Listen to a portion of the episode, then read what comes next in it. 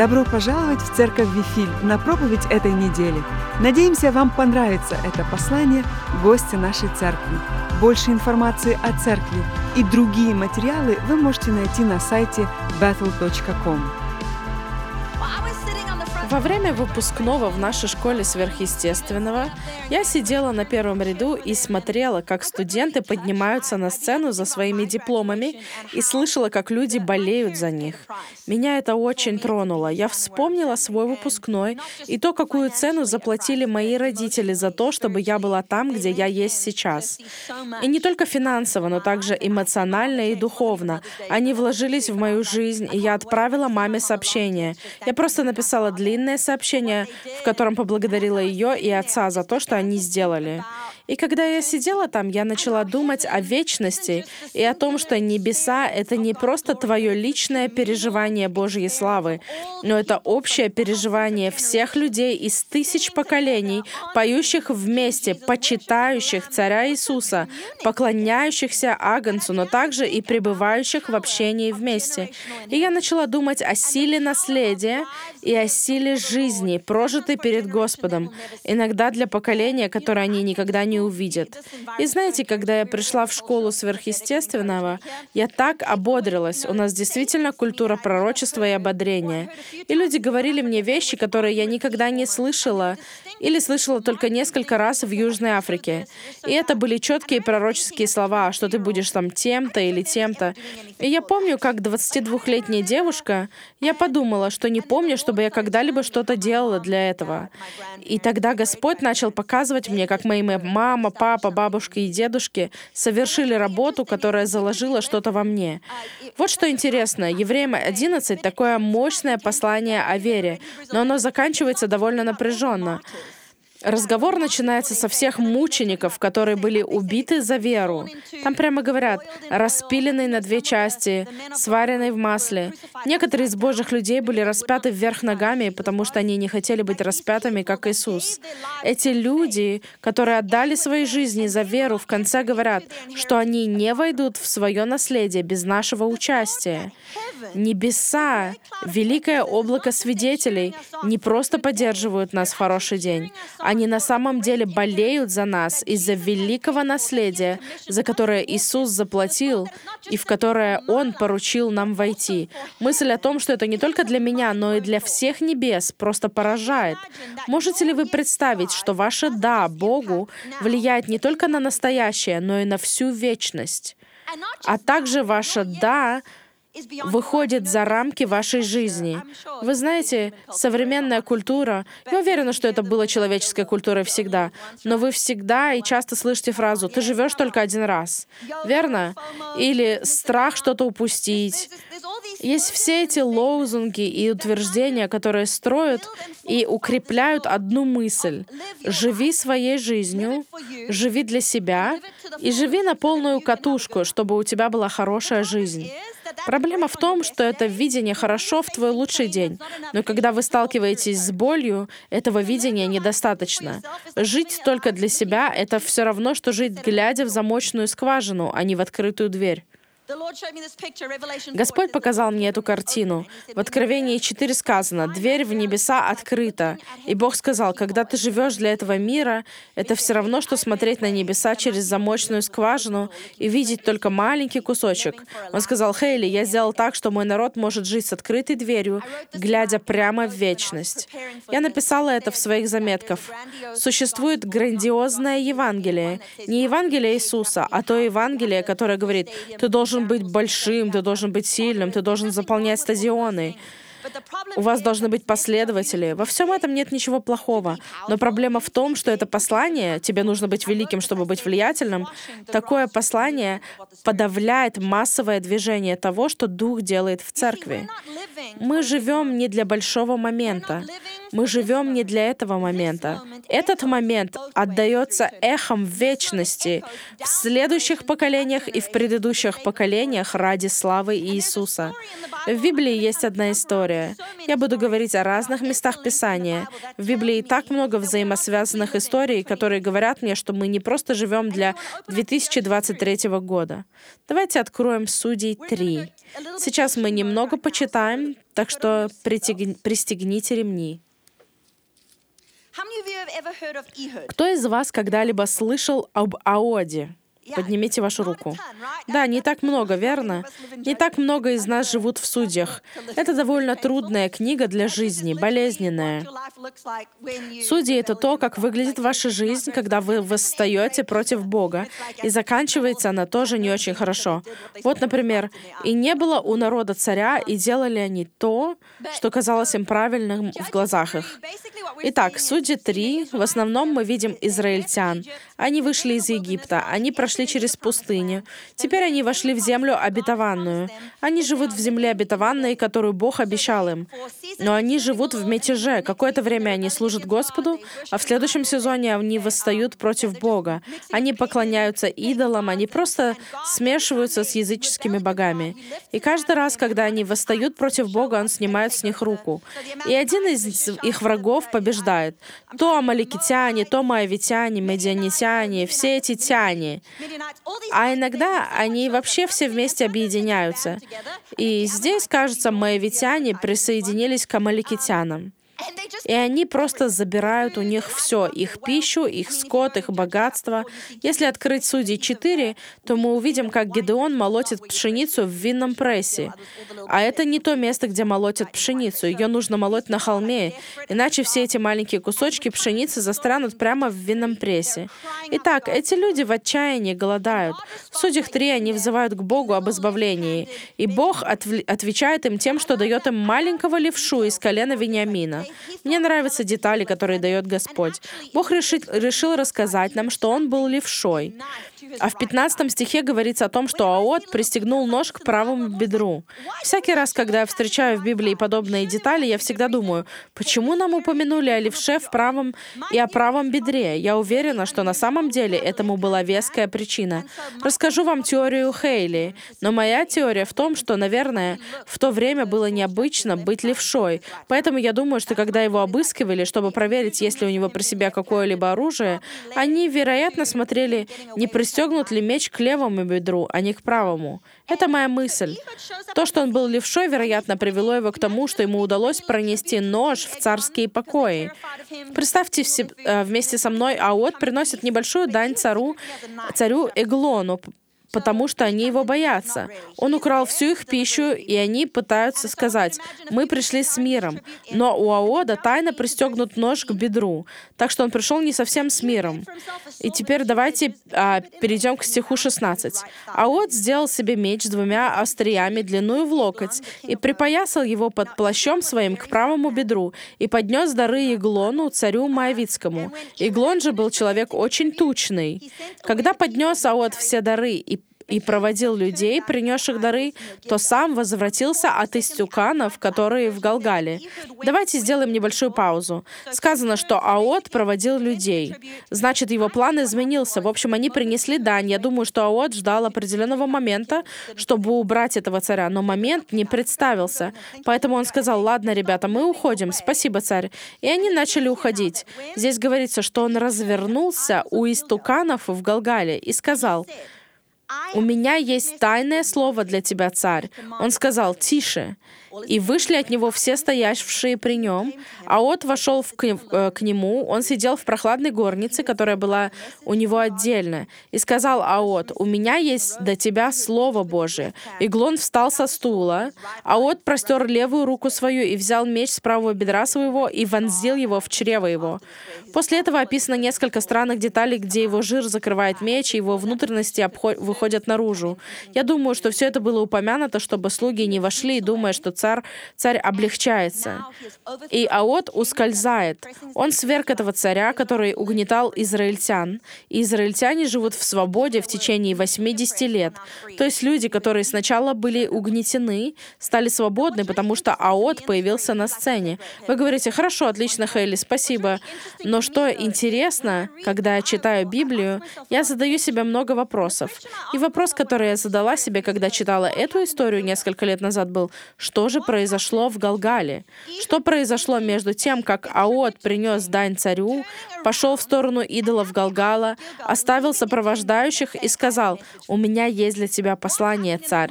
Что произошло в этот момент? Давайте откроем книгу Иисуса Навина 4.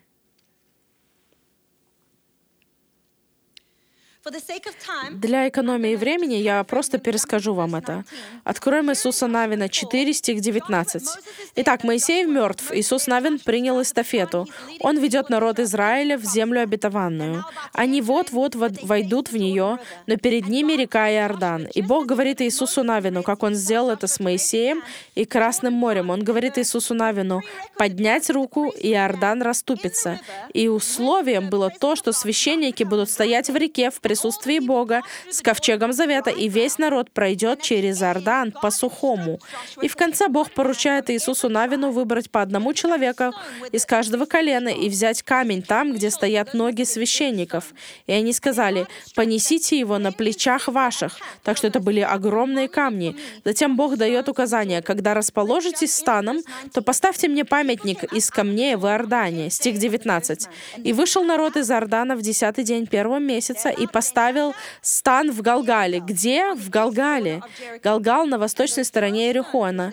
И 12 камней, которые взяли они из Иордана, Иисус поставил в Галгале и сказал сынам Израилевым, когда спросят в последующее время сыны ваши, отцов своих, что значат эти камни, скажите сынам вашим, Израиль перешел через Иордан по сей суше, ибо Господь Бог ваш иссушил воды Иордана для вас, доколе вы не перешли его, так же, как как Господь Бог ваш сделал с Черным морем, которое иссушил перед нами, доколе мы не перешли его, дабы все народы земли познали, что рука Господня сильна, и дабы вы боялись Господа Бога вашего во все дни. Вот что я думаю. Я считаю, что АОТ пришел с программой действий, но в тот момент он не смог ее выполнить. И он шел назад с людьми, которые принесли дань, и он задавался вопросом, как же мне сделать шаг к тому, к чему призвал меня Бог? Как мне освободить этих людей? Как мне стать тем прорывом, к которому призывает меня Бог? И, тот, и тут он увидел камни. И Аот, маленький человек из, коне, из колена Вениамина, должен быть знать эти истории, потому что его отец и дед рассказывал их ему. И послание было таким. Бог разделил Красное море для Моисея. Бог разделил Иордан для Иисуса Навина. Наш Бог могуществен, и его нужно бояться. Я думаю, что в тот момент Аот стоял там, где чужеземный царь, служащий чужим богам, захватил его народ, и он вспомнил, у меня есть всемогущий Бог, он вспомнил, у меня есть Бог, которого нужно бояться. А этот человек, какой у него Бог? У него мертвые идолы, а у меня живой Бог. И в этот момент, я думаю, Аот посмотрел на тот памятник, на то, чего он никогда не видел, не переживал, и вспомнил историю мужественного народа. И в этот момент он повернулся и сказал, «Царь, у меня есть послание для тебя». В тот момент, опираясь на мужество поколения, которое он никогда не видел, на мужество поколения, которое никогда не увидит его, Аот вступил в свой момент. Он встал на плечи поколения, которое было его полом. Их потолок стал его полом, и он освободил народ. Некоторые из вас имеют на своей стороне целые поколения. У вас есть поколение христиан, люди, которые проложили путь для вас. А кто-то из вас первые в вашей семье. И я хочу сказать вам, что недостаточно просто жить для себя. Бывают моменты, когда боль настигает тебя, а разочарование громко кричит. Но когда я вспоминаю, что есть поколение, которое может пройти мимо памятника, который я установила для того, чтобы придать им мужество, чтобы избавить поколение, внезапно для меня все меняется. Руфь говорила о послании к Галатам 6, где сказано, «Не, устана... не уставайте делать добро». Знаете, почему Павел так сказал? Потому что мы устаем от того, что делаем добро. Нам нужно жить для чего-то большего, чем мы сами. Мой отец молился на языках до того, как мне исполнилось 12 лет, но это стало иметь значение, когда мне исполнилось 12. Мы были частью более консервативной церкви, прекрасной церкви. Я благодарна, что они дали мне такое большое наследие в Господе. Я до сих пор возвращаюсь туда, когда приезжаю в Южную Африку. Но нас не учили тому, что касается Духа. У моих мамы и папы было несколько случайных излияний Святого Духа в молодежной группе. У нас было много случайных излияний, и нам это очень нравилось. Я помню, как однажды во время пробуждения в Торонто в нашей церкви э, начали раздаваться свистки для хвалы. Люди бегали по церкви и свистели «Мы шествуем во свете Божьем, шествуем во свете Божьем». Мы даже маршировали. Будучи ребенком пастора, я делала так много действий. Моя мама звала меня на сцену как пастора поклонения и говорила, «Хейли будет показывать действия для песни». А я думала, для этой песни нет никаких действий. В 15 лет вы не очень-то хотите быть на сцене, показывая действия. Но я просто говорила «да» и делала много больших движений руками, потому что больше нечего было делать. Я научилась играть на бас-гитаре, когда мне было 15 лет, потому что в нашей церкви был бас, и никто не умел на нем играть. А я подумала, я играю на гитаре, уверена, что смогу. Однажды даже играла на барабанах. Но мой отец, он не мог одеваться так, чтобы соответствовать тому, кто он есть. Он профессор математики, настоящий гений, но он не мог сбрить маленькие волоски на своих ушах. Ему понравится то, что я сейчас расскажу эту историю, это правда. Но мой папа, его рост 188 сантиметров. Он высокий и сильный атлет, и он стоял примерно там же, где Грег Мур на третьем ряду на воскресном вечернем служении и благословлял имя Господне и молился на языках. В то время у нас в церкви люди не часто молились на языках. Так что он говорил, «Благословляю тебя, Господь, благословляю тебя, Бог, баражум, баражум». Проблема в том, что это был его язык, баражум. И мой брат, который был подростком, постоянно смеялся над ним, потому что он говорил, «Папа, это не настоящий язык, все могут сказать баражум, а настоящий язык другие люди сказать не могут». Но. Но моему папе было все равно, он просто стоял, благословлял Господа и говорил баражум. Я помню, как в 12 лет я очень хотела получить свой молитвенный язык. И я помню, что подумала, если он может баражум, то и я могу баражум. Я помню, как поднялась со своего места и пошла. Мой отец даже не знал об этом. Я встала позади него. И когда мой отец благословлял Господа и баражумил, я тоже баражумила. И когда я приложила свою веру к этому моменту, иные языки начали просто вылетать из моих уст. Я помню, когда мне было 6 или 7 лет, моя мама услышала об излиянии духа, которое происходило в Торонто, в Канаде, что люди летели туда, чтобы пойти на конференцию. Моя мама была пастором прославления в нашей церкви. Честно говоря, даже и части не могу пересказать о своей маме и о том, что она переступила как женщина в церкви, чтобы быть пастором и лидером. Ее голод по Господу она так жаждала Бога, ее непоколебимость в Боге. Я помню, она поехала на эту конференцию в пятницу и субботу. Позже она рассказала мне, как она думала про себя. Я очень серьезная. А эти ребята из Торонто, они смеются, мне нужно немного радости. И она пошла на эту конференцию, чтобы получить радость. Она ждала и ждала, но так ничего и не получила. И она вернулась в церковь методистов в воскресенье. Она вела поклонение перед причастием. Я хочу, чтобы вы представили, там была тишина. Играла гитара и пел вокал. И у нас были эти скамейки, знаете, такие, что вы можете встать на колени вперед и поставить причастие в специальное отверстие. И мы читаем литургию литургию, а моя мама играла что-то тихое, вроде «Только кровью Христа». И вдруг, когда люди встали на колени, чтобы принимать причастие, моя мама начала истерически смеяться. Ей пришлось извиняться и спрятаться в так, на, в, так, называемой, так, в так называемой ризнице, которая находилась сзади. В тот вечер меня не было в церкви. Я была у бабушки. И когда бабушка открыла дверь и увидела мою маму, мама разрыдалась. Она чувствовала, что ее никто не понял.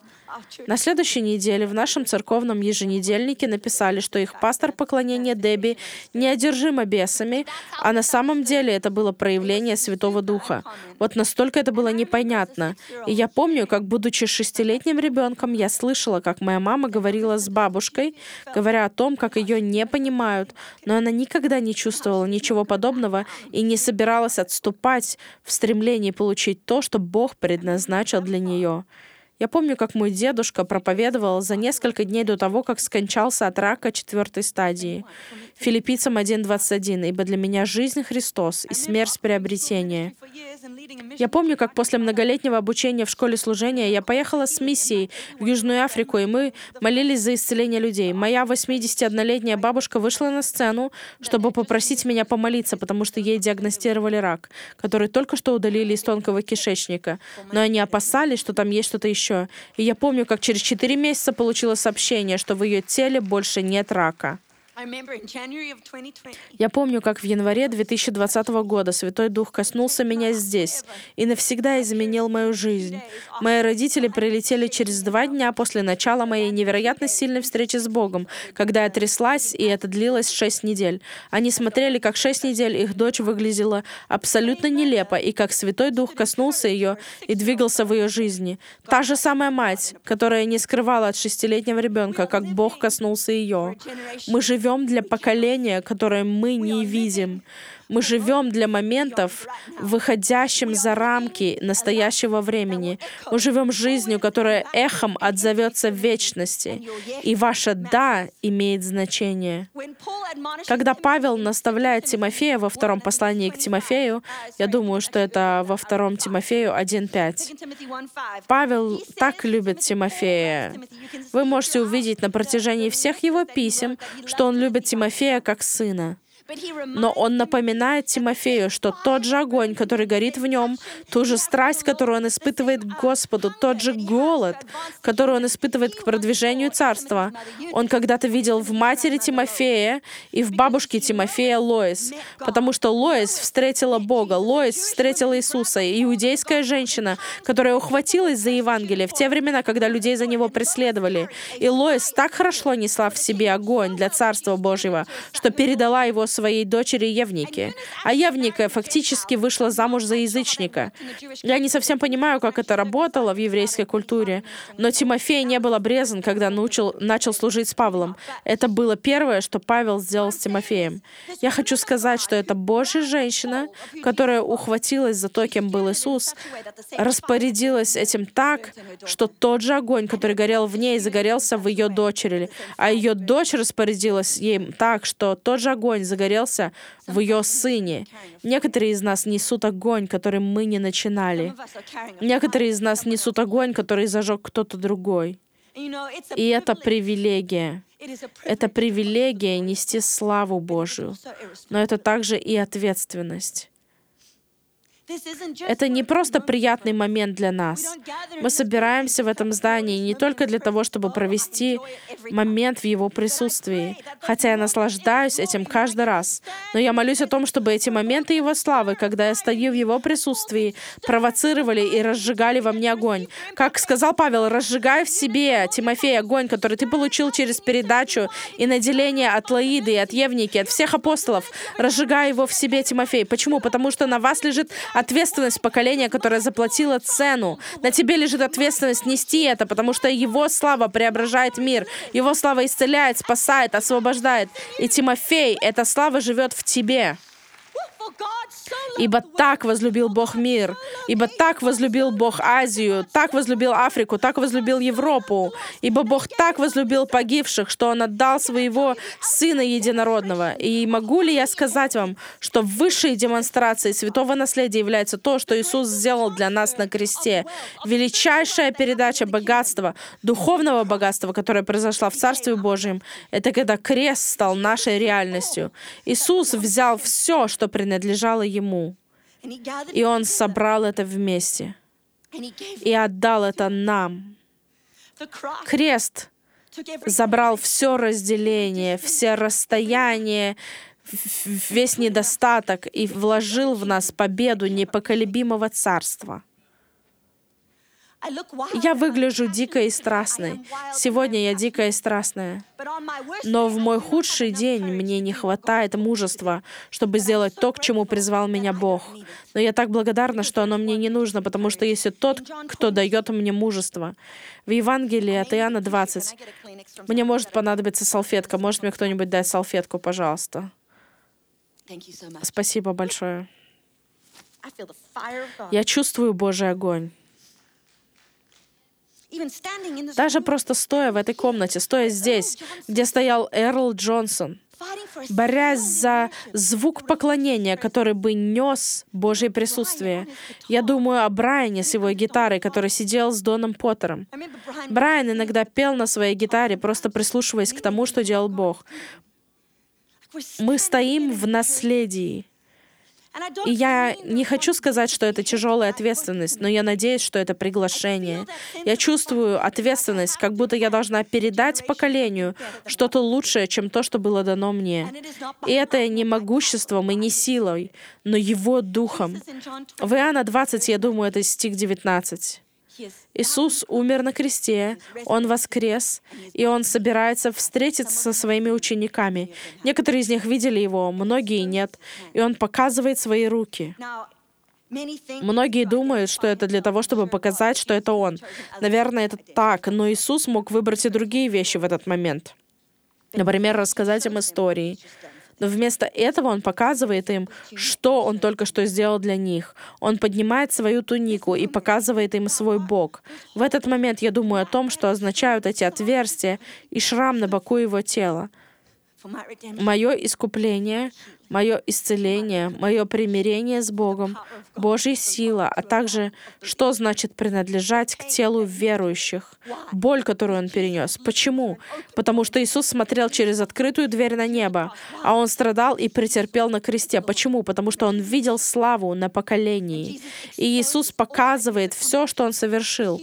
Исцеление народов, где Его кровь, Его жизнь буквально лилась из Его рук, и его бока, показывает им все, что он совершил, что он делает. Он дует на них и говорит, примите Духа Святого. Он не только совершил великую победу, но теперь Он дает им обещание, что Он будет с ними всегда, вечно. Когда Он утешает своих учеников в Евангелии от Иоанна 14 и говорит, «Я пошлю другого», Он имеет в виду другого, такого же, как Он сам. Ученики, которые наблюдали, как Иисус воскрешал мертвых, изгонял бесов, очищал прокаженных, буквально восстанавливал женщин, пойманных в прелюбодеянии, Писании, наблюдали, как Он давал зрение слепым. Теперь говорит, теперь Иисус им говорит, как вы ходили со мной, так и я собираюсь ходить с вами через мой Дух. С каждым верующим, каждый, кто выберет принять спасение, каждый, кто выбирает принять крест, теперь вы можете иметь мой Дух. Ранее мы пели песню «Это не об или совершенстве, это только через кровь. Это не о том, чтобы зарабатывать или заслуживать. Это дар. Я хочу сказать вам, что я пыталась добиваться успеха, я пыталась достичь совершенства, я пыталась это все заработать, я пыталась заслужить. Я хочу сказать вам, что вы чувствуете, что вы действительно что-то делаете. Но проблема в том, что, что с этим далеко не уйдешь. Вы устанете задолго до цели это послание не о том, чтобы стать тем, кем вы не являетесь. Речь идет о том, чтобы вы отдали себя таким, какой вы есть. Именно отдаваясь Духу Божьему, вы смело идете вперед и воздвигаете памятник для поколения, которое вы, возможно, никогда не увидите. Мы не ищем великих моментов, мы ищем дарованные моменты.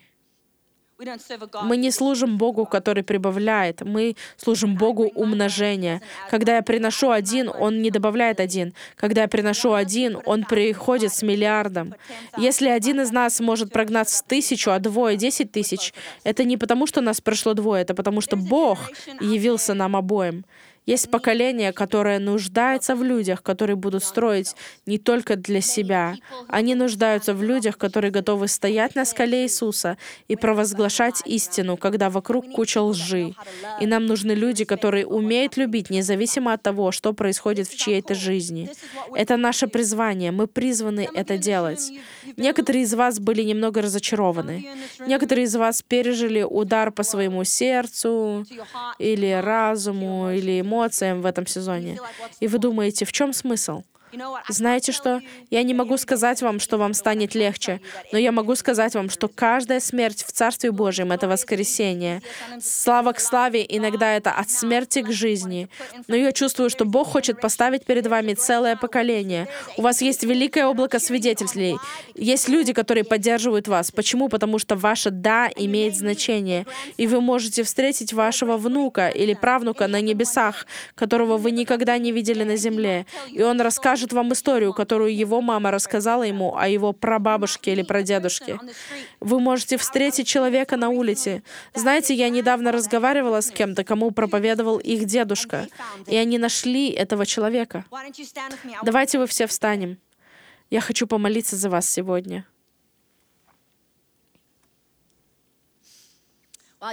Вот что я скажу, пока вы стоите. Я забыла об этом упомянуть. Это про Ода. Аод получил мужество от поколения Иисуса Навина. Иисус Навин получил мужество от поколения Моисея. А семь недель назад я проповедовала о песне Мариам — Мариам была шестилетней девочкой, которая вмешалась, когда ее брат Моисей плыл к дочери к фараона. Шестилетняя девочка вмешалась и дала дочери фараона план, который на самом деле спас жизнь ее брата. Шестилетняя девочка, о которой, возможно, не вспомнили бы при переходе через Красное море или при переходе через Иордан. И мне кажется, что некоторые из вас должны знать, что без Мариам не было бы Аода, без Мариам не было бы момента на Галгале. Мне кажется, что некоторым из вас нужно знать, знать, что вы живете не ради того, что скажут о вас люди. Возможно, мир никогда не узнает вашего имени, но вас будут знать на небесах и бояться в аду. Поэтому я хочу, чтобы вы прямо сейчас положили руку на свое сердце. Господь, мы только что провозгласили, что живем только для одного, и это пустой крест Голгофа и пустая могила. Господь, я благодарю Тебя за каждого верующего здесь и онлайн. Я благодарю Тебя за то, что в их сердцах есть «да» Тебе. И, Господь, я молюсь Твоим Духом, чтобы Ты, как могучее дуновение, раздул каждое пламя, зажженное здесь в, и онлайн. И я молюсь, чтобы это пламя превратилось в бушующий огонь. Господь, я молюсь, чтобы Ты побудил нас жить для целого поколения. Господь, я молюсь, чтобы мы могли показать этому миру Бога, который так возлюбил их, что послал своего своего единородного Сына.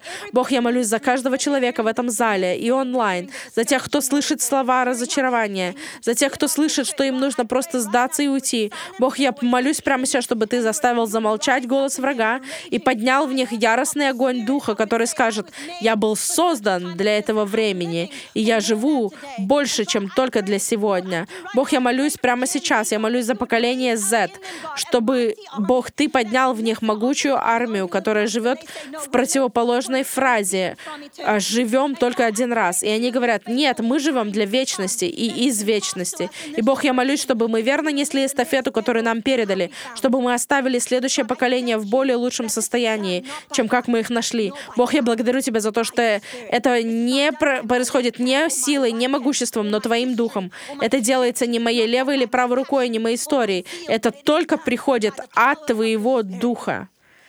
И поэтому мы сдаемся и полностью отдаем себя Тебе, Царь Иисус. Мы снова отдаем себя Тебе. Приди и сделай то, что можешь сделать только Ты. Бог, я молюсь об идеях, я молюсь о том, чтобы в этом теле поднялись инновации, которые принесут миру целостность, надежду, победу и преобразование, чтобы Твоя слава была видна и чтобы Твою славу переживали во всех поколениях. Во имя Иисуса. Аминь.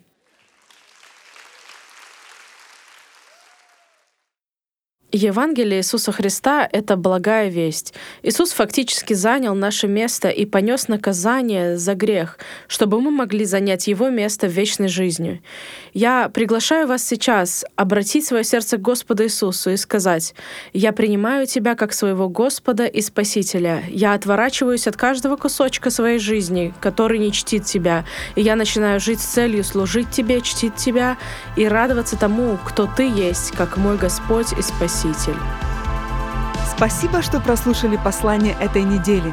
Этот еженедельный подкаст переводится также и на другие языки. Приглашаем вас посетить наш сайт podcast.bethel.com.